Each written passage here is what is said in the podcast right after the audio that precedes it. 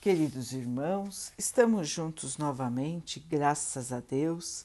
Vamos continuar buscando a nossa melhoria, estudando as mensagens de Jesus, usando o livro Ceifa de Luz, de Emmanuel, com psicografia de Chico Xavier.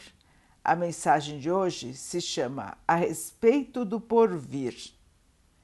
Ide por todo o mundo e pregai o Evangelho a toda criatura Jesus, Marcos 16, 15. Toda realização nobre demanda preparo criterioso.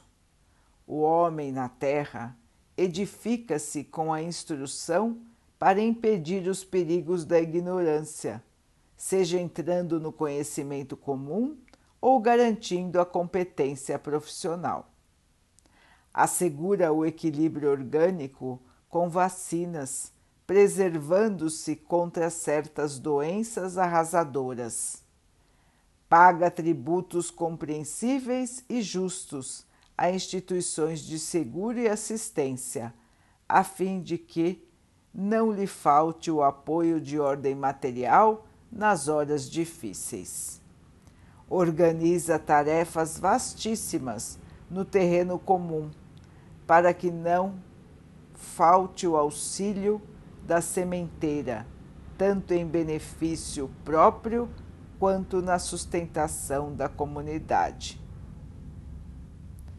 Cria recursos no trânsito com sinalização especial de modo a prevenir desastres e definir responsabilidades nas ocorrências infelizes da via pública. Gasta fortunas enormes com o exclusivo objetivo de garantir o sucesso em determinadas realizações científicas. Prossigamos assim, atentos na construção da doutrina espírita sobre os princípios de Jesus, porque seja hoje, amanhã, depois de amanhã ou no grande futuro, todas as criaturas na Terra, uma por uma, se aproximarão da escola do amor e da verdade, a fim de encontrarem a felicidade real, não só no campo da inteligência, mas também e acima de tudo nos domínios do coração.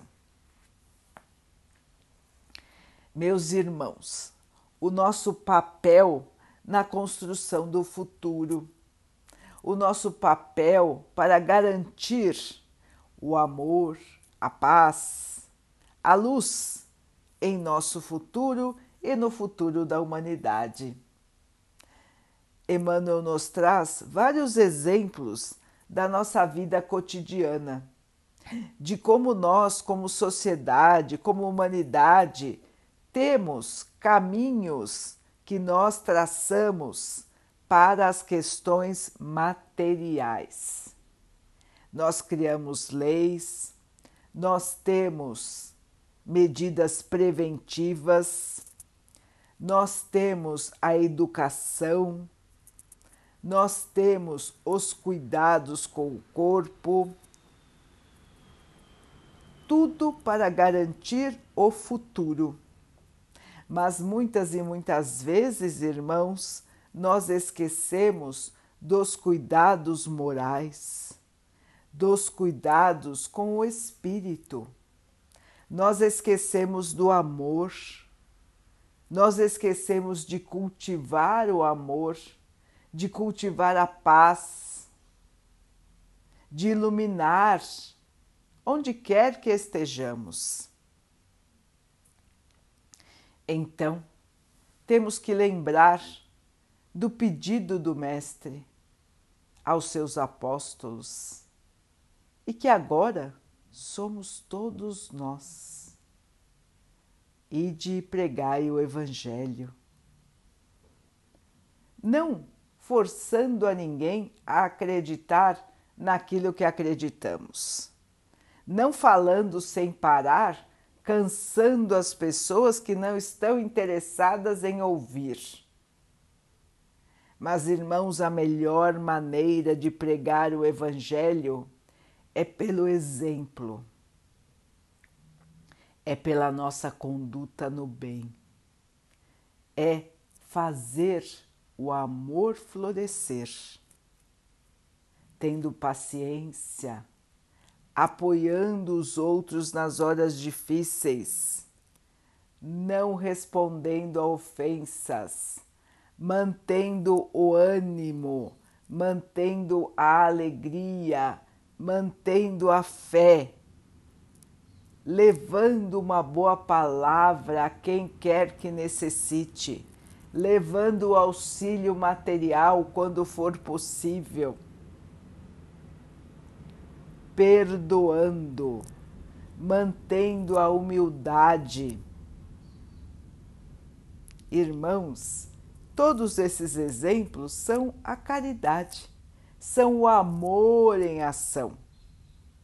Esta é a melhor maneira de nós levarmos o Evangelho, a Boa Nova. Jesus veio nos ensinar que só o amor salva. Jesus veio nos ensinar que o amor vence a morte, que a vida continua.